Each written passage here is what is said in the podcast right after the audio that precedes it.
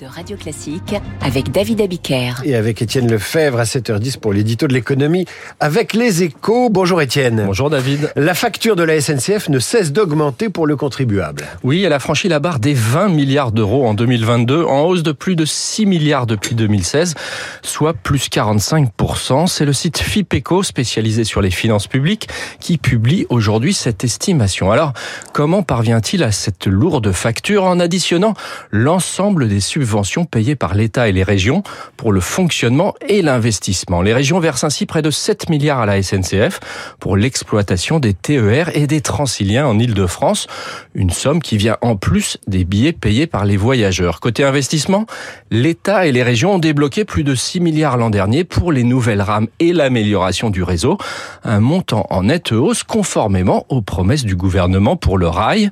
Autre dépense qui progresse, la charge d'intérêt au titre des 35 milliards de dettes de la SNCF repris par l'État. Enfin, 3 milliards de subventions sont encore versées pour les retraites des cheminots, même si les nouveaux embauchés ne bénéficient plus du régime spécial. Alors que répond la SNCF à ces estimations? Eh bien que les coûts de l'énergie ont bondi, que l'entreprise a réalisé les gains de productivité promis et que l'argent mis dans le réseau est nécessaire et bénéficie aussi à ses concurrents qui vont devenir de plus en plus nombreux avec les appels d'offres. Ce sera peut-être vrai à l'avenir, mais à ce stade, la part de marché de la SNCF sur les grandes lignes reste de 99%.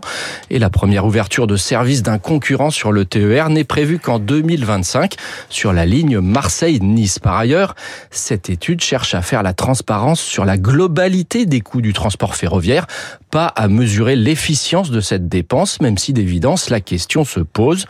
Une chose est sûre, au vu des investissements prévus dans le rail ces prochaines années, cette opération vérité sera plus que jamais Et une facture donc qui peut s'alourdir à grande vitesse pour la SNCF, l'éditorial d'Étienne Lefebvre, avec les échos à retrouver sur radioclassique.fr.